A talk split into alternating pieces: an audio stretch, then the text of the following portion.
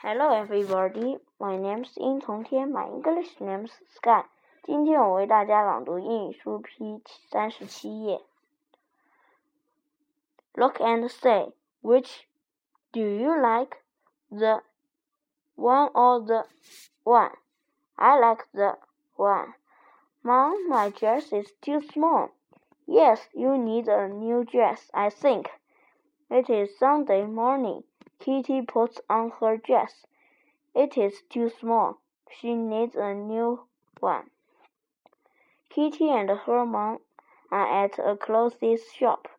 They are looking at the dresses. Which dress do you like?